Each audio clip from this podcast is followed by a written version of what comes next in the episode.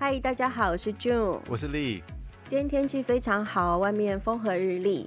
但是因为疫情的关系，我相信大家的情绪还是比较稍微紧张一点。那希望在这段期间，呃，大家也都来听我们的 podcast 节目，充实一下生活，还有呃，强化一下工作上的一些技能。对啊，相信很多朋友其实现在都是在家工作。我觉得在家工作当然呃有很多优点，但也有很多缺点呐。可是这是一个绝佳的呃时间点来充实自己啊。就像 June 说的，我们也很欢迎大家来看听听我们的节目。呃，如果新加入的朋友也可以听听我们以前录制的节目。今天我们要跟大家聊一下一个有关内容行销的一个呃分类。之前我们有跟大家提过 B to B 跟 B to C 的行销有哪一些差异。那今天我们会针对内容行销的部分，再来呃进一步的聊聊看 B to B 跟 B to C 的内容行销到底是要怎么做。那 B to B 本身适合做内容行销吗？那我们可不可以请丽先跟我们讲一下这个定义？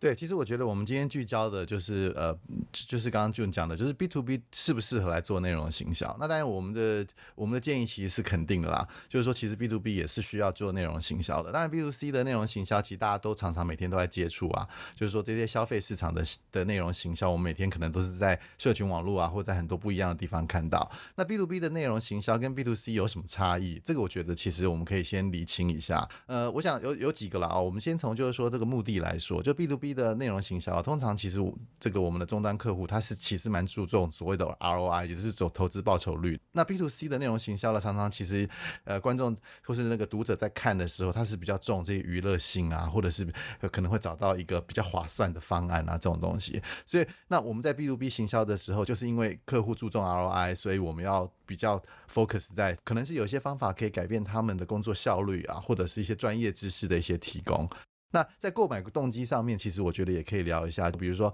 呃，B to B 的客户啊，他们其实比较注重不管是财务数字啊，或者是比较合理性啊，这个东西合不合理？但是 B to C 就很有趣啊，可能就是感情，就是情绪上面，他就可能就觉得说，哎，这个东西我爽度够，我马上就会下单了。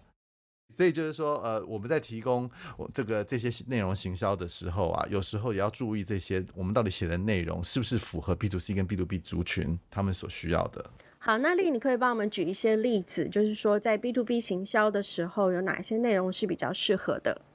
对，那我觉得呃比较容易大家容易懂的，就是说，其实 B to B 的人在看一些内容行销的时候，他可能也是有抱着一颗学习的心嘛，哦，所以他其实是可以被教育的，或者有一些新的资讯，他其实是很愿意接收的。但是如果 B to C 的的行销的时候，客户其实有时候他可以被传达一些东西，但是购买决定不见得是因为你传达东西所会影响，因为太多东西、太多的选项或太多选择了。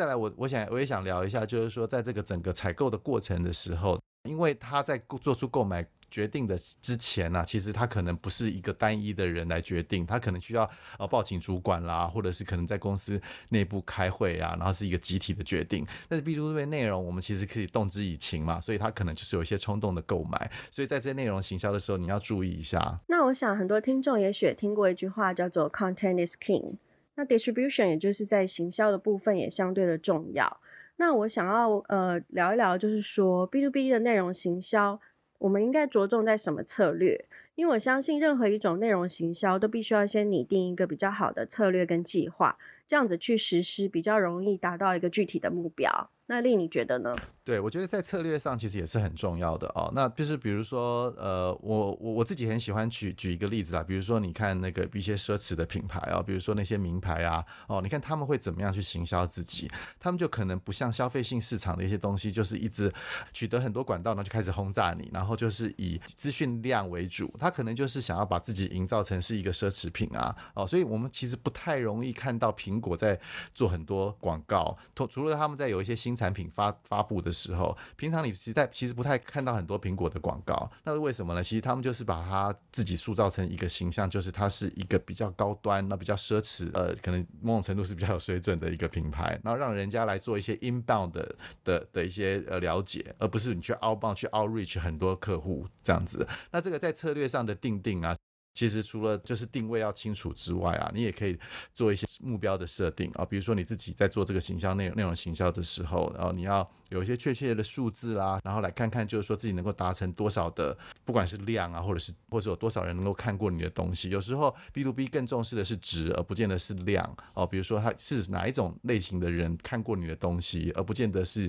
有多少的人来看过你的东西。这些东西可能都特别值得注意的。没错，我个人也是有这样的观察，会发现有一些很高端的一些，不论是金融或是一些科技的产业的品牌，当它的形象越专业的时候，其实你会发现它在广告或是它的文宣，甚至它一些露出的时候，并不会是非常频繁的，反而是一个很精致的高端的质感来做取胜。我想这也就是呃，在专业形象的呃表现上，一个跟 B to C 最大的一个差异点。对，另外还有一些就是有些人可能会说，哎，那我我我是 B to B，那我的东西可能是比较生硬的哦，那或者是我的东西可能比较专业度比较高，或者是不见得是用太幽默啊，或者太轻松啊，或者是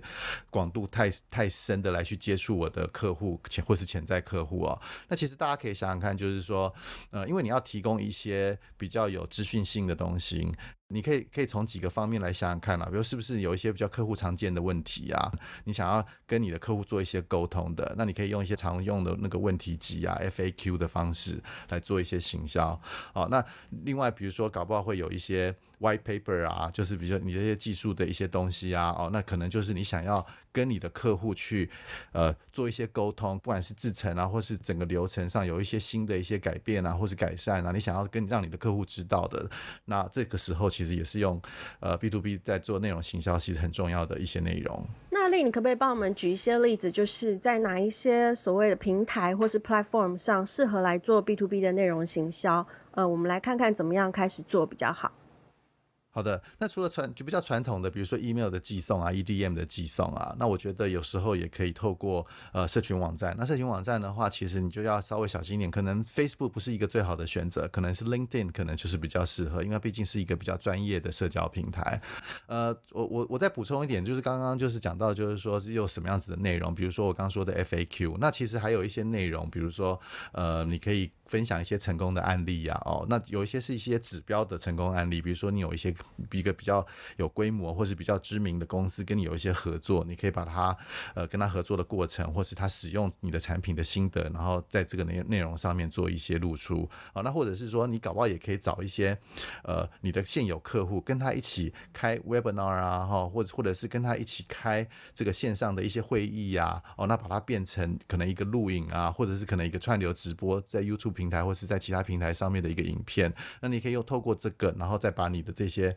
呃，针对你的特定的对象，然后把这个影这这些内容，然后散发散播出去。所以其实有时候跟客户一起创造一些内容，其实有时候也是一个很好的方式。今天谢谢力跟我们的分享。那如果说呃大家有没有听清楚的，没有关系，我们把 B to B 跟 B to C 的内容行销差异的比较表放在我们的节目笔记的栏位，那欢迎大家也可以来下载哦。谢谢大家，拜拜。谢谢，拜拜。